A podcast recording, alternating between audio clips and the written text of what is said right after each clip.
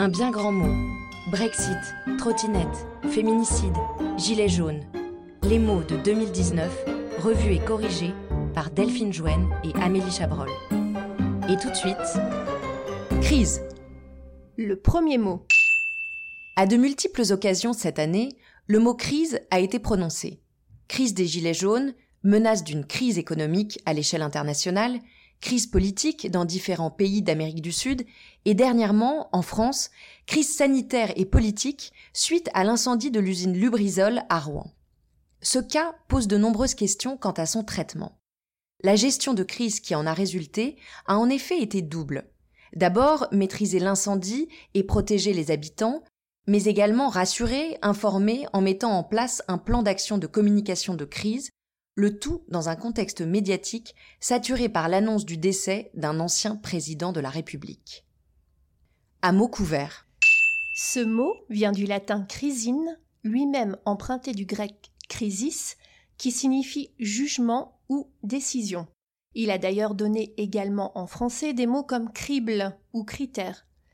Initialement médical et par extension psychologique, il s'est transposé dans la dimension morale pour signifier l'idée de trouble ou de désordre, relevant à la fois de la dimension individuelle, mais aussi collective, qu'elle soit sociale ou encore économique par exemple. Ce sont ces sens plus récents qui font aujourd'hui l'actualité.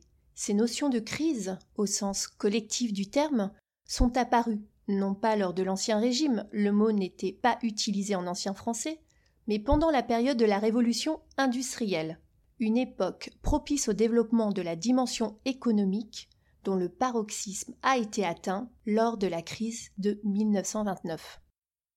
Le fin mot de l'histoire. Revenons au grec crisis, que l'on peut traduire par la faculté de distinguer ou l'action de choisir, mais également celle de juger.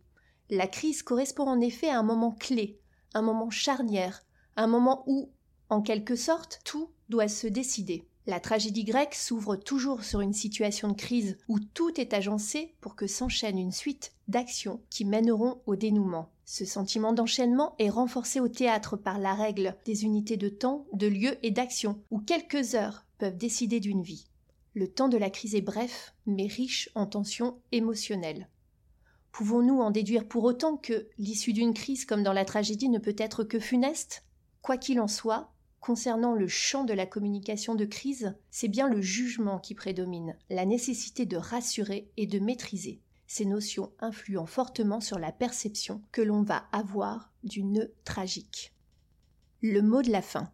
En Chine, les mots crise et opportunité s'écrivent de la même manière, laissant ainsi chaque acteur interpréter les événements à sa façon et d'un ressort tragique tirer les éléments positifs. Ainsi, tout comme au théâtre, chaque crise peut être vécue comme un tournant majeur permettant, une fois dépassé le temps du jugement, de tirer parti de ce qui s'est passé. Ne dit-on pas d'ailleurs, au moment d'affronter une crise, que l'on rejoint le théâtre des opérations? Et sur ces mots, c'est la fin de cet épisode d'un bien grand mot. Si vous aimez nos bons et nos mauvais mots, likez, partagez et commentez ce podcast. Et n'oubliez pas, on ne se méfie jamais assez des mots.